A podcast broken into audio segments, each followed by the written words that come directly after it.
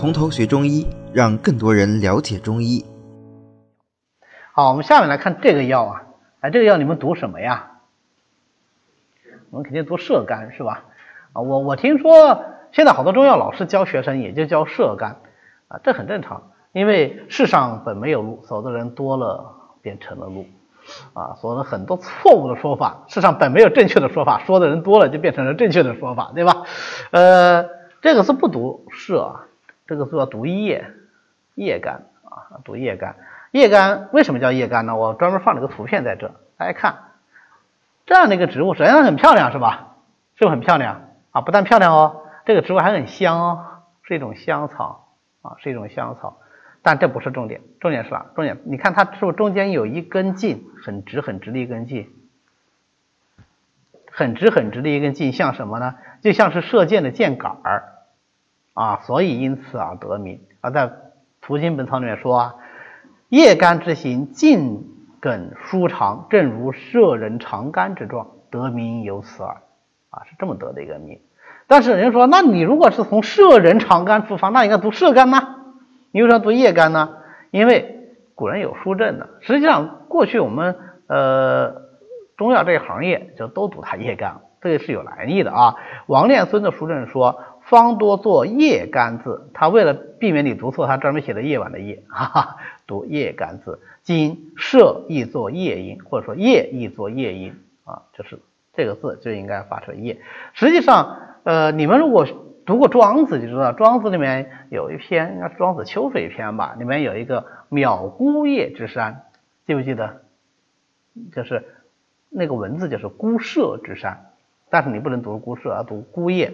好吧，这么讲，卓然风姿，冰肌玉骨啊，有有仙人连卓卓然风姿，冰肌玉骨啊，这都是这这个秋水篇这里面来的，对吧？那你们现在男生去有没有去看那种什么网络的玄幻小说啊，或者说打网游啊，里面就会有所谓什么孤叶仙子啊，或者有时候叫什么孤叶什么什么武器，叫什么孤叶剑啊啥啥的啊，那都要读叶啊，都要读叶，就是就是从这，这并不是。啊，并不是我们中药这个行业的首创啊，它这个字就叫毒叶。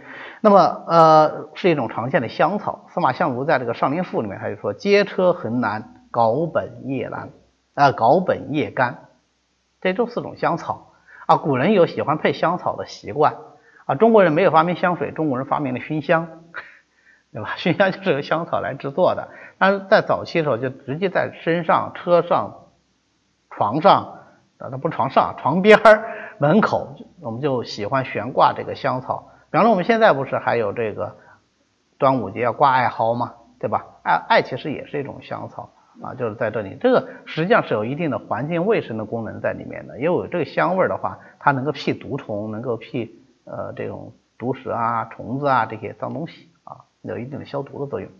好，那么叶干呢，它是鸢尾科的多年生草本植物，叶干的干燥根茎。啊，是刚才那个很漂亮植物的根茎啊，鸢尾花的话，我们现在很多这个公园里都可以看到啊，是非常漂亮的一类花。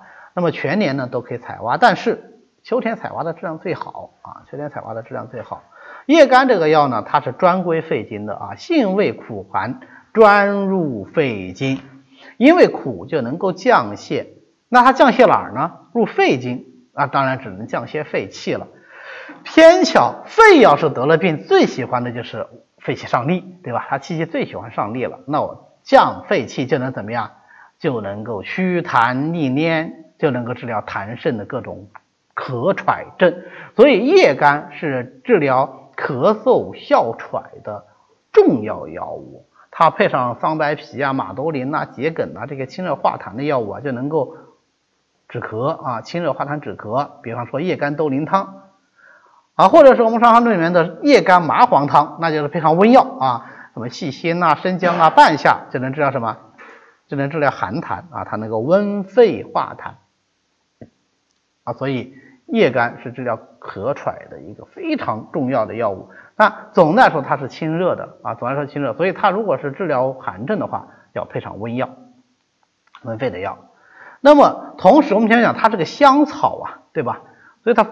芳香就能够散，它有散结的作用，苦寒又能清，能够清热解毒，所以它就能够清热解毒散结。散哪的结呢？入肺经当然只能散肺结，对吧？啊，那说那是不是肺部小结节呀？不是肺部小结节啊啊，肺气通于咽喉啊，所以它能够治疗咽喉肿痛啊，它能治疗咽喉肿痛。哎，我们把这两套结合起来看，其实它它的原貌是什么呢？既能够散结，又能够降气。散结除了说能够散咽喉肿痛之结，是不是也就能够散痰阻之结啊？所以它有很好的化痰的作用。它的化痰作用有多好呢？你看啊，治疗咽喉肿痛时候，它可以单用啊，就是呃把这个叶干捣捣捣捣碎，捣碎以后含着，含着以后你是不是就呃这个气味就会流刺激流口水，然后你咽下去，对吧？咽下去呢，你就可以作用到咽喉的局部。做到咽喉局部以后啊，大量的痰涎就涌上来，你把这痰涎吐掉，咽喉肿痛就随之好转。所以你看它化痰作用强不强？局部用它就这样很明显的化痰作用啊。所以叶甘除痰的作用是蛮强的。我们知道哮喘就哮症很重要的一个病机就是痰阻气道嘛啊，那我们就往往是用叶甘来做主要的啊。所以它祛痰的量其实是蛮强的。当然它是祛痰又能够散结啊，所以啊配上其他的清热药呢，治疗这种。热结引起的咽喉肿痛效果也是蛮好的啊，这个是叶干。我们在学到叶干啊这种类型的药时候，就要想，哎，我们学了好多利咽的药了，对不对？你就要想一想，那这些利咽的药它有什么区别？先从叶干说起，叶干利咽它是怎么利咽？清热利咽，对不对？所以它治热症好。它是化痰利咽，所以是治热痰就更好，是不是？好，那我们还能想到什么利咽药吗？已经讲过的这些药里面还有很多啊，比如说，当然多半都是在清热药里面啊。那么辛凉解表药也有，薄荷能利咽吧？对不对？薄荷利咽的特点是什么？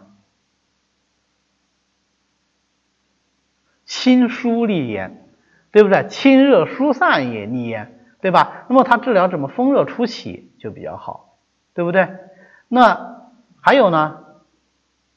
也是在这个辛凉解表药里面还有利咽的啊，蝉蜕可以利咽，但蝉蜕也是疏散是吧？也是疏散利咽，主要是祛风是吧？好，还有呢，蝉蜕不是典型的利咽药，还有刘邦子呀，对不对？刘邦子清热力量强，所以刘邦子是也是清热散结利咽，对吧？清热力量强，那跟叶干相比呢？啊，叶干是化痰为主，它是散结为主，对吧？后面还有啊，玄参也可以利咽，山豆根也可以利咽，马勃也可以利咽，它利咽药非常非常多，桔梗也可以利咽，甘草也可以利咽，对吧？哎，那我们看到这个功效的时候，就要回到它的性味去分析它利咽的原因是什么，机制是什么，那我就能够灵活使用了，对吧？好，那么叶干呢，它孕妇是忌用或者慎用的，为什么？它能够散结。大多数散结药，孕妇都是忌用或者慎用的，因为宝宝在肚子里不也是个结嘛，对吧？把它给散掉了，这还得了啊？这这肯定不行啊！这个可能也是与中医的取类比象有关系啊，就是人参用药啊。我记得当时我们家里怀孕的时候想吃螃蟹，后来他们科室人就恐吓他说不能吃螃蟹，因为我们。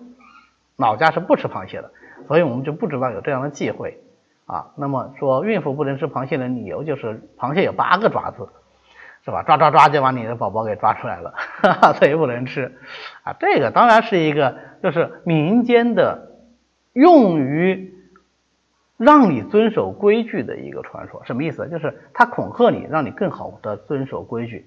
所以迷信迷信，它是一部分聪明人创造出来。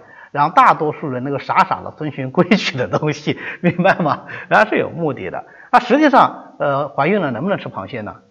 啊，西医说可以吃，是吧？我们中医说不要吃，原因在于螃蟹是大寒的，对不对？你现在怀孕了是聚血以养胎，这个时候再用大寒药就可能伤胎气，是这个原因不能吃啊。跟它有八个爪子还是十个爪子没关系啊，哪怕它一个爪子，如果它是大寒的，也就不能吃。那反过来说，大热能不能吃啊？大热也不能吃，对不对？